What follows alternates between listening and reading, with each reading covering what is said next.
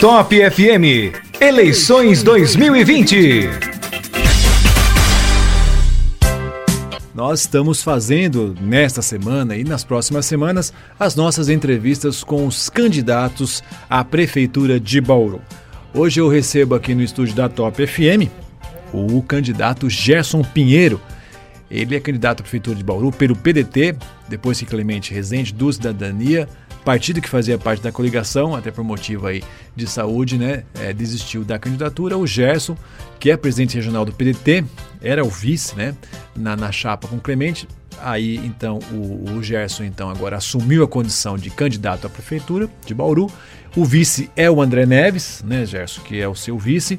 E após a desistência aí do, do Clemente Ribeiro, o Cidadania e o Avante deixaram a coligação, PDT, que participa aí da, dessa eleição é, com chapa pura, né, Gerson? Muito bem.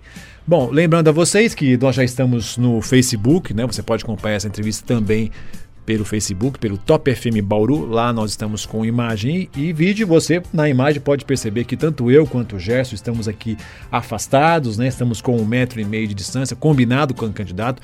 Se o candidato quiser fazer entrevista com máscara, poderia, tudo, né? Ah, o nosso estúdio foi higienizado, ele é higienizado assim que o candidato sai aqui do estúdio e novamente pela manhã higienizado. Tem álcool gel.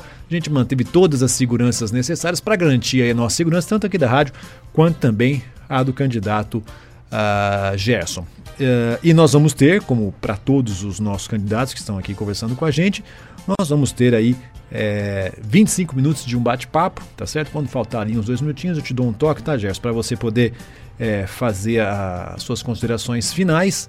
São as mesmas perguntas e o nosso tempo, então, Gerson. Deixa eu separar aqui com o reloginho insiste em querer ir antes do, do tempo, né, Gerson? Não, não pode não. Vamos fazer igual para todo mundo aqui, né, Gerson? Bom, a primeira pergunta está valendo a partir de agora, tá, Gerson? Vamos lá então com o nosso bate-papo, com a nossa entrevista. A primeira pergunta que eu te faço é: por que, que você quer ser prefeito de Bauru? Por que, que você quer sentar ali na cadeira da, da prefeitura da, do Palácio das Cerejeiras em Bauru? Bom dia, Eduardo. Bom dia, Bom dia ouvintes. Né? É uma pergunta bastante interessante isso, né? Pô, por quê, né? Tem tanto problema lá e de repente você quer ir lá. Mas para responder isso, eu gostaria de me apresentar, né? O grande público não me conhece, né? É, eu nunca coloquei meu nome à disposição, né? Nunca participei de eleição nenhuma. Então, para que as pessoas conheçam um pouquinho da minha do, do que que eu sou. Eu comecei, nasci na cidade de Ponta Grossa, no Paraná.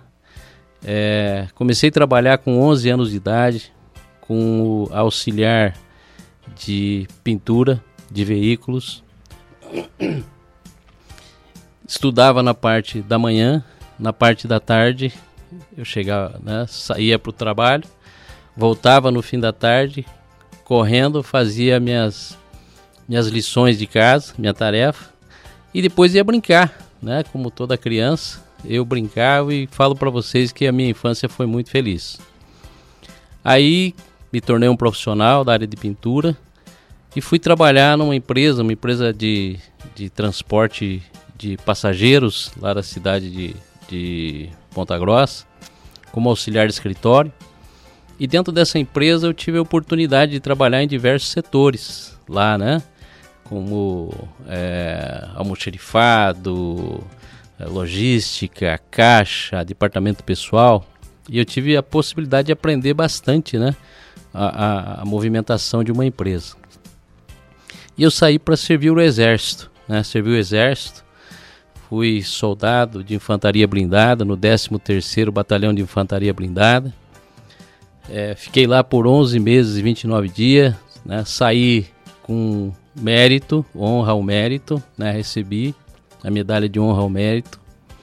É, saindo, eu fui convidado e, e fui trabalhar na numa empresa na Iliane Exportação de Produtos Cerâmicos, como assistente administrativo. E a empresa veio aqui para Bauru e eu acabei vindo, né? E comecei a trabalhar aqui na cidade de Bauru e a empresa me deu a oportunidade, ainda muito jovem, para mim me tornar supervisor administrativo e financeiro.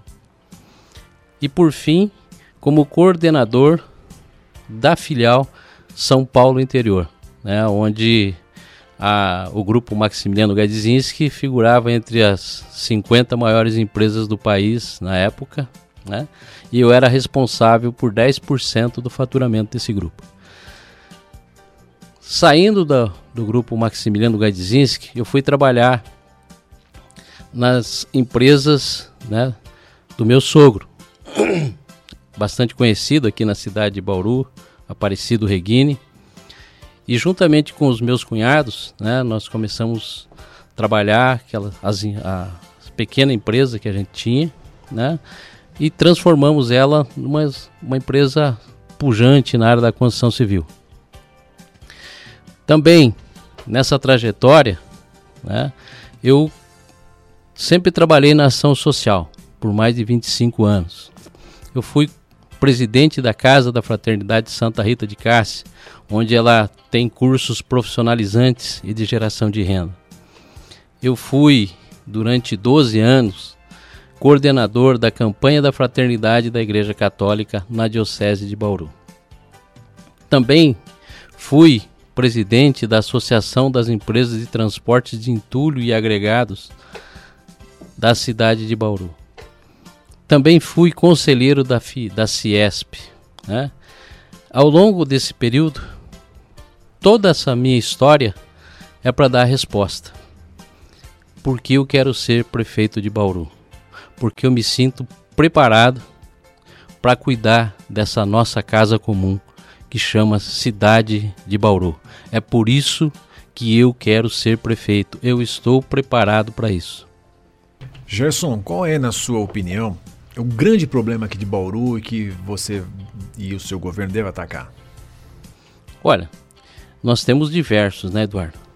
É, é evidente que nós temos gargalos maiores, menores, né? Falar da educação, falar da saúde, isso tem que estar em qualquer pauta de governo. Aí nós temos um tri, dentro do tripé nosso, né, tem a reconstrução social da nossa cidade, que é uma área que eu conheço muito bem porque eu trabalho com ela há mais de 25 anos. Primeiro de tudo, nós temos que colocar a casa em ordem, né? Porque se tivesse tudo indo bem, eu não estaria colocando o meu nome à disposição, né, para ser uma opção para a cidade de Bauru. Eu entendo que nós temos que reconstruir vários setores da cidade. Né? Nós temos que agora, durante a pandemia, né, que ela aflorou o problema que já vem se arrastando há algum tempo. Né? E aflorou na questão econômica. Né? Mas essa questão econômica, ela bate em todas as outras. Né? Nós temos problemas é, jogando para a área da educação. Né? Nós tivemos aí nos últimos anos, é, vamos falar o ano de 2019, sobrou no caixa né, é, 18 milhões. E a gente vê várias deficiências né, dentro de escolas com problema, interditadas pela, pelo Ministério Público, né, é, problemas de transporte, enfim. Estou falando genericamente assim, né? E aí no final do ano corre para gastar aquele dinheiro que não pode passar para o próximo exercício, enfim. Então eu são vários pontos, né, que devem ser reconstruídos dentro de uma reestruturação. Nós temos que colocar a casa em ordem. Muito bem. Bom, a gente aqui em Bauru, né, Gerson, está vivendo um problema muito sério com a questão do abastecimento. Um terço da cidade sem água, mesmo hoje, né, tá mais, mais tá meio aí uma chuva, uma garoinha, mas não resolve o problema de saneamento aqui em Bauru. Especificamente sobre água e esgoto, o que que você está no seu plano de governo, o que que vocês pretendem fazer? Olha, é, eu, eu, costumo dizer uma coisa, viu, Eduardo? Ninguém inventa a roda, né? a roda já foi inventada há muito tempo. Como também nessa área foi contratado um plano né, pelo governo Rodrigo Agostinho em 2013, é né, um estudo hidrogeológico da nossa cidade, é, para que fosse começar, iniciada a implantação no ano de 2014, de enfrentamento né, a esses problemas que nós temos. E foi feito um diagnóstico dos principais problemas e as soluções a curto, médio e longo prazo. Veja, não foi feito nada. Nós estamos falando de seis anos, né? Então, a, a consequência de você não avançar, né, é o que nós estamos passando hoje. As pessoas é que sofrem, né? Então a gente fica dando é, justificativas, ah, porque não tem dinheiro.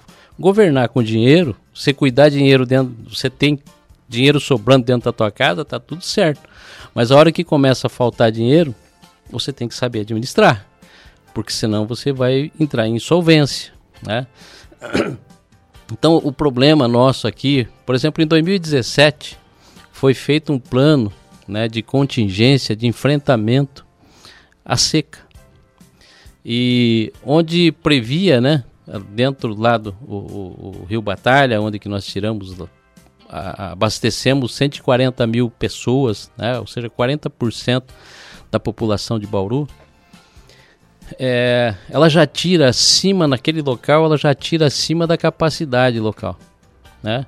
Então foi feito um, um plano de contingência onde puxaria água do próprio Batalha a 20 quilômetros abaixo, né? porque daí tem outros córregos que desaguam nele, né? o volume de água aumenta. E a tubulação viria até a própria estação né? de, de de tratamento, nós não precisaríamos, precisaríamos investir numa outra, né? É, apenas a tubulação e bombeamento disso, é, onde nós puxaríamos 212 litros por segundo, se não me, se não me falha a memória. Hoje nós, nós necessitamos de 500 litros por segundo. Então nós estaríamos puxando esses 212 litros para a mesma estação de tratamento. Nós reduziríamos a retirada de água que nós temos ali naquele local. Né?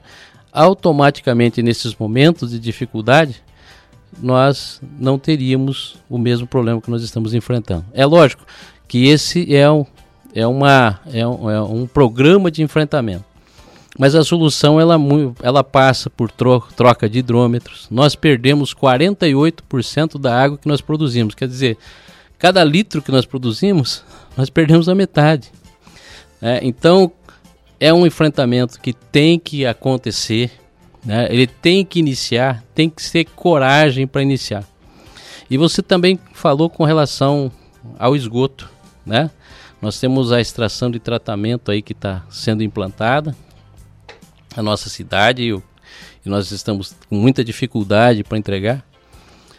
Entendo que tem que se debruçar em cima né? E se nós não podemos entregar na totalidade, que nós entregamos parcialmente, mas nós, nós temos que começar a tratar esse esgoto. Né? Nós temos que fazer uma gestão séria, firme em cima disso, para que a gente comece a tratar logo.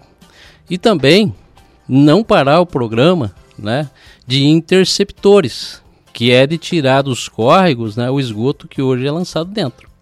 Então é um programa muito grande e falar que não tem receita, receita tem, né? Então o que está faltando talvez? Aí eu deixo uma reflexão para todos os ouvintes. Muito bem. Bom, vamos falar de saúde agora, Gerson, porque esse ano foi o ano da pandemia da Covid. A gente tem noticiado aqui no Bom Dia Top, a, a Europa já está vivendo uma segunda onda da, da Covid se tudo indica, a gente gostaria que não, mas infelizmente saúde é uma, uh, tem uma tendência, a gente deve ter uma segunda onda também aqui, atingindo principalmente mais os jovens. Então, no seu governo, você, além dos problemas naturais que você terá que resolver na saúde, tem também a questão da Covid. Covid e saúde, como é que está organizado isso para vocês? Olha, a saúde é uma, aquilo que eu falei, educação e saúde é, tem que estar tá no plano e, e ali na, na página 1 de qualquer governo né? Nós estamos enfrentando o problema da Covid, é uma realidade, né, de não só nossa, mas mundial, né? E cada, cada governo tem buscado, né, estratégias para enfrentar esse inimigo que a gente não vê, né? É, mas junto a isso, né, eu, eu como gestor, eu não tenho que me preocupar apenas com a Covid, eu tenho que me preocupar com o tudo. Por exemplo, né, a gente sabe que a dengue ela é sazonal. Ela tem I baixa, né? Sobe e desce, sobe e desce. Eu não tenho visto nada, nada pelo governo com relação qual a estratégia de enfrentamento à dengue junto com a Covid no ano de 2021. É, então veja, são planos estratégicos que você tem que ter. Porque senão, pô, eu não esperava, né? Que nem a seca, pô, a seca aconteceu e eu não esperava. Não, você tem que esperar. Você tem que estar preparado, né, para enfrentar isso. Sem contar, sem contar com os problemas que já existem, né? Por exemplo, Eduardo, é uma, uma coisa assim que, que nós discutimos há anos, né, que é a informatização da saúde, na plenitude. Porque eu entendo que a gente tem gastos que são é, gastos mais do que uma vez, né?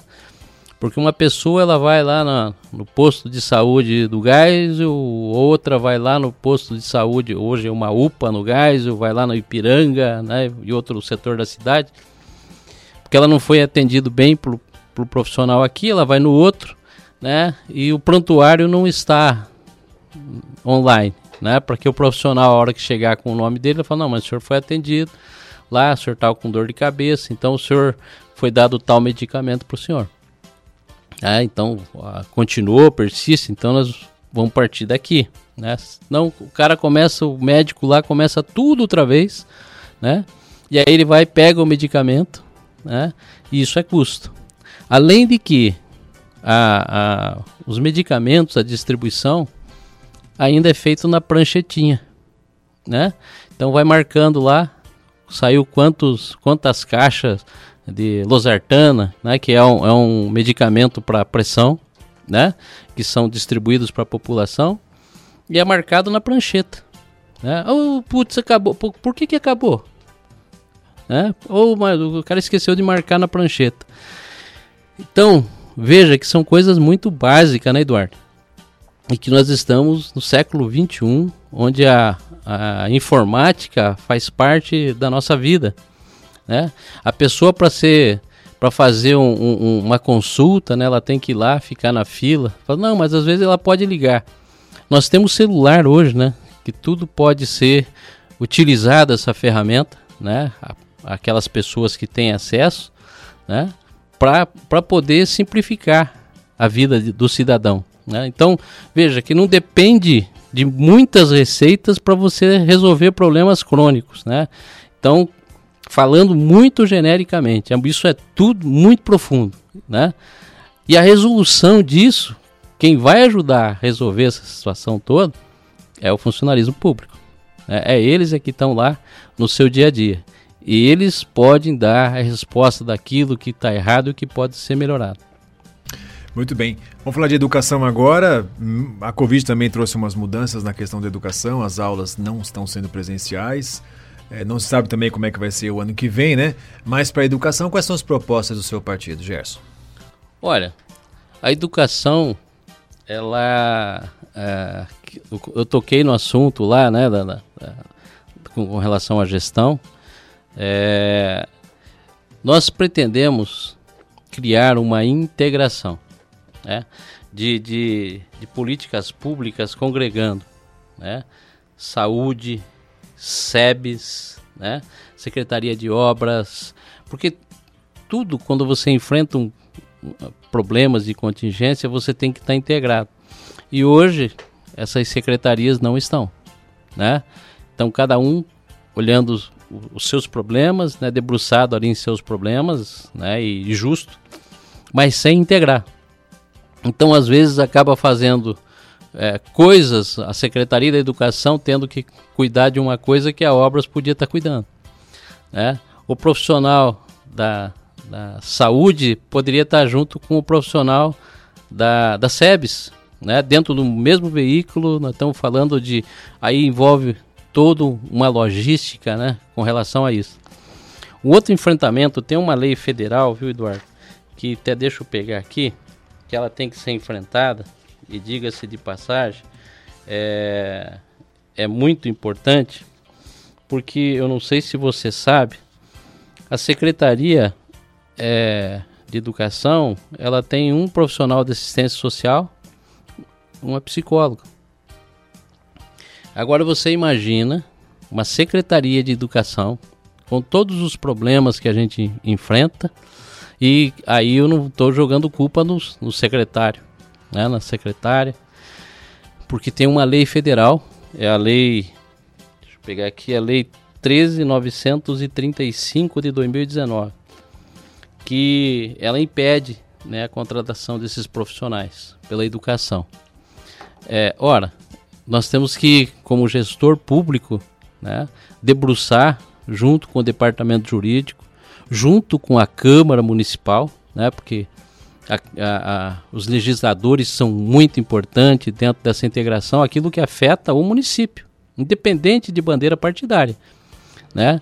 Os representantes né, da, da, da nossa população são os vereadores que estão lá para fiscalizar, mas eles estão lá também né, para ajudar o poder público a melhorar a vida de cada cidadão.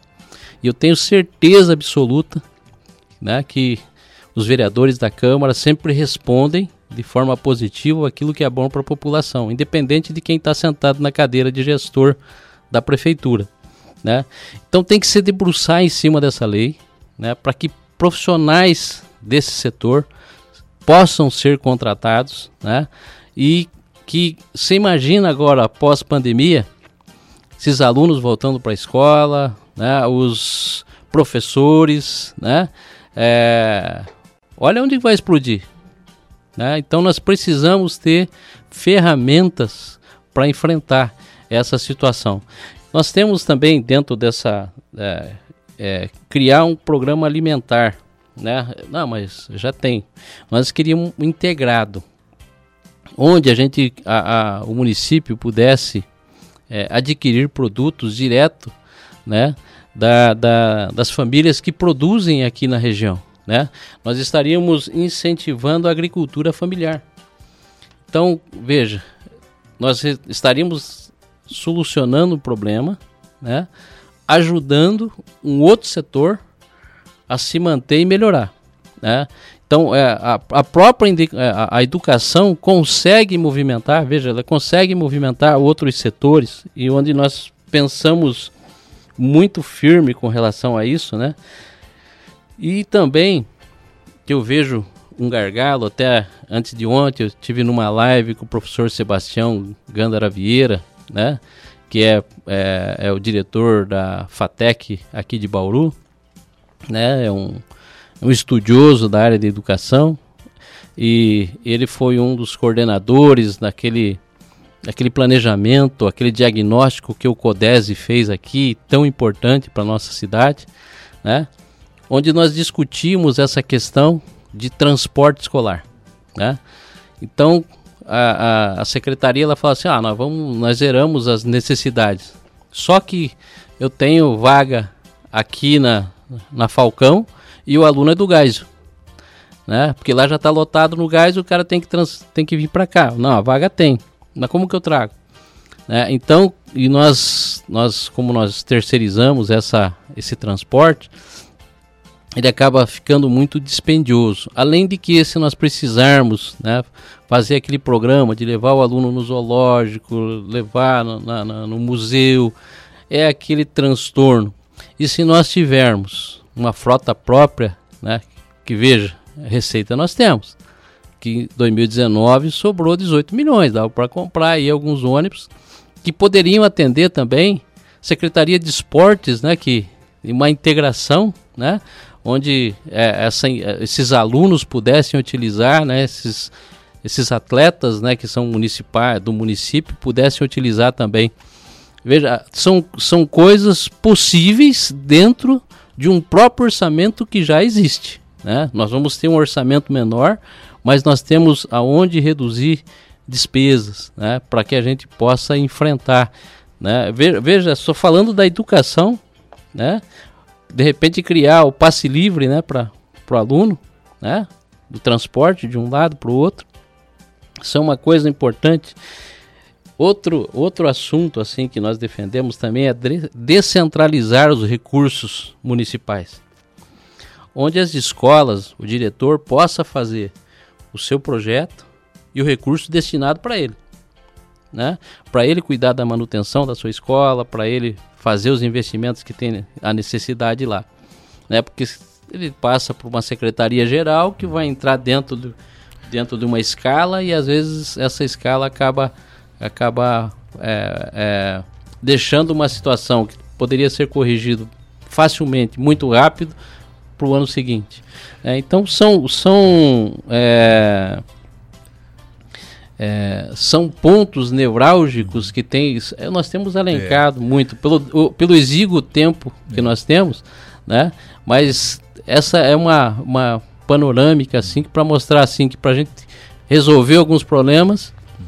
as, as receitas já estão lá e podem ser é, uma boa gestão realizadas. Perfeito. Candidato, a gente tem um, um minutinho e meio aqui para as suas considerações finais, né, respeitando aí o tempo de 25 minutos, para que o senhor possa uh, pedir, falar aí o seu recado para o leitor.